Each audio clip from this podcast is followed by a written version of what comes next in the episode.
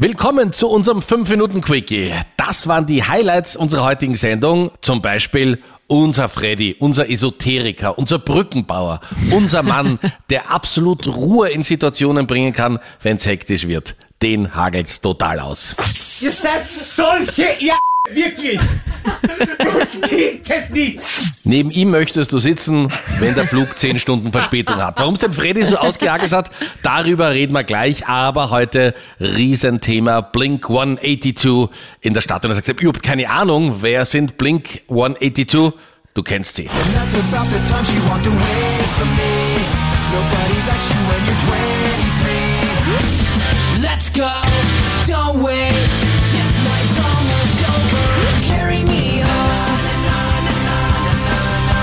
So, und Marlene und Freddy, ihr beide seid heute getrennt voneinander, aber trotzdem gemeinsam beim Konzert in der Stadthalle. Ja, ich bin schon sehr gespannt.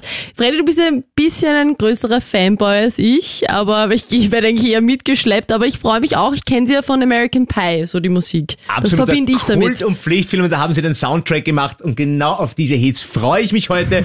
Ich hoffe, ich habe morgen dann eine Stimme, wenn ich heute eineinhalb Stunden lang mitgröle. Jawohl, ein Mann. Sein Auto und Nerven nicht mehr vorhanden sind. Du erinnerst dich sicher, das war die Titelmelodie zu Knight Rider. Mali, das kennst du gar nicht mehr. Aber für uns nö. war das absolutes Pflichtprogramm damals in diesem Zeug, das auch bei den Großeltern herumsteht, im Fernsehen. Und Freddy ist ja für mich die Antwort auf Knight Rider. Ein absoluter Autoliebhaber.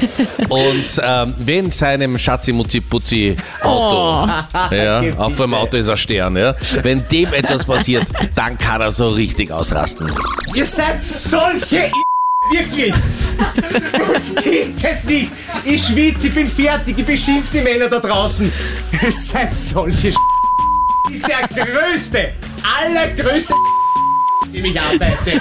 Das gibt es nicht. Ja, da hat er sich, wie man in Wien sagt, so richtig aufbuweln können, unser lieber Freddy. Wirklich? Ja. Und das alles nur, weil erstens der Freddy auf dem E-Mobility-Parkplatz gestanden ist mit seinem Verbrenner und dann haben wir am 1. April einmal das Auto professionell abschleppen lassen Ja. und wie das Auto dann auf dem Kran in der Luft schwebt, hat der Freddy einen Ruhepuls von 400 zu 700, glaube ich. So circa, ja. Ja, du So, am dich kommenden gerne auf. Wochenende findet ja am Spielberg Ring die DTM statt und Freddy, weil du ja so ein absoluter Autofanatiker bist, haben wir was ganz Spezielles vorbereitet. Ja, wir setzen bitte. dich nämlich in dein Auto, nicht in dein Auto, sondern du sitzt neben Marcel Hirscher Oha. im Auto. Du weißt, der ist auf der Skipiste schnell Ja. und der wird dann am Spielberg Ring mit dir ein paar Runden drehen. Ja, und der Meinrad und ich noch? haben da ein bisschen mal nachgeforscht. Und zwar bei einer Person, die dich ganz gut kennt und dich mal gut einschätzen könnte, und zwar bei deiner Frau, der Anna.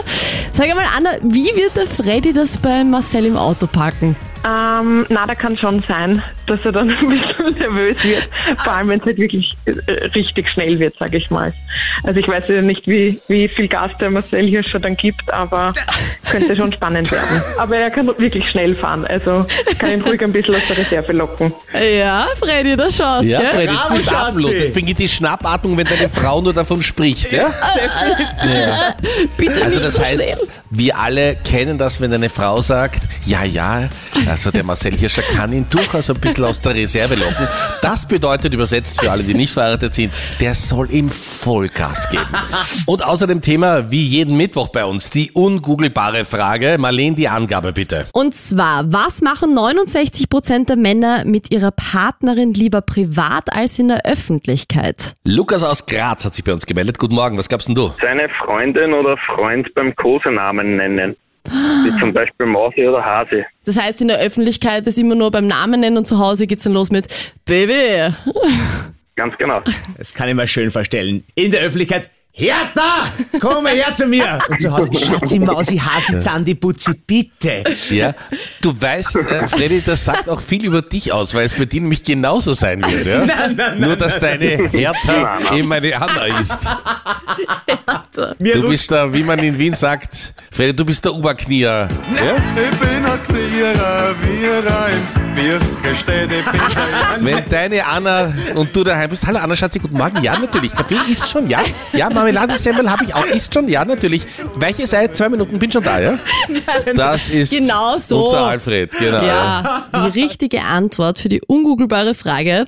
Und zwar Schluss machen. Wow. Also ich hoffe, eher daheim. ja, doch lieber im Privaten Ja. als in der Öffentlichkeit. Wir hören uns morgen früh dann wieder. Ab 5 Uhr sind wir für dich da. Schönen Tag dir heute. Alles Gute.